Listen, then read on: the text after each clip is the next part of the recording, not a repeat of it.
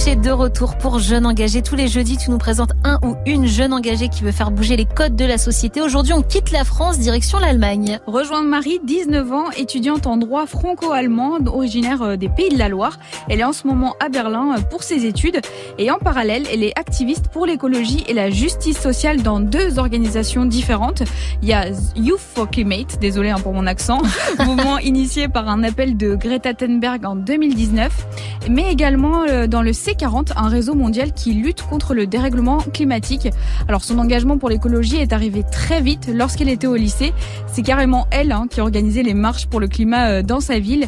Et d'ailleurs, c'est en voyant euh, ce qu'allait devenir une île chère à son cœur, l'île de Noirmoutier, pour ceux qui connaissent, que son combat s'est accentué. Au fur et à mesure des, années, on voit que certaines plages sont inaccessibles à cause de la montée des eaux et de l'érosion. Et en fait, quand on regarde les, prévisions du GIEC aujourd'hui, en fait, euh, d'ici 2100, euh, euh, l'île pourrait disparaître. Donc en fait, c'est aussi bah, là où je, je, passe mes vacances, c'est un de mes endroits préférés sur Terre. Et donc en fait, de, se dire que possiblement les prochaines générations ne pourront pas voir ce genre de paysage, ça, ça fait aussi un choc. C'est vrai, Cyranouche, que toutes les semaines, on voit des infos sur des paysages menacés par le réchauffement climatique. Et pour tenter de préserver notre planète, les mobilisations sont toujours plus nombreuses partout dans le monde.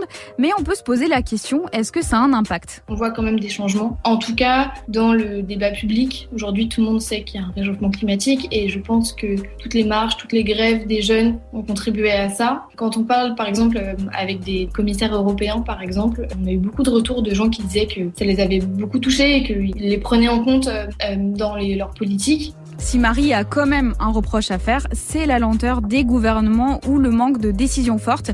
L'année dernière, je ne sais pas si vous vous en rappelez, mais l'État français a été condamné pour inaction climatique. Le tribunal administratif de Paris a jugé que la France n'en faisait pas assez pour réduire euh, ses effets, euh, ses gaz à effet de serre. Ça a peut-être changé, on l'espère. On en parlait hein, dans le fil d'actu. Emmanuel Macron a reçu hier des experts du climat hein, pour préparer sa planification euh, écologique. Il affirme que le climat sera une des grandes causes de ces cinq prochaines années, mais on n'oublie pas non plus qu'on est en période, on l'a dit, hein, d'élection avec les législatives. Faut ah, voir. de toute façon, il faut agir vite. Hein. D'après le dernier rapport du GIEC, il nous reste seulement trois ans pour inverser la tendance et éviter un réchauffement désastreux.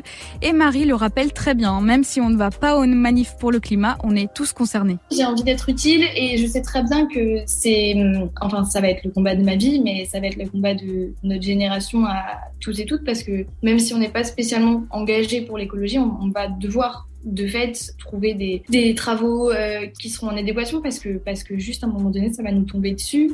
Vous l'aurez compris, hein, le climat et le combat de tous.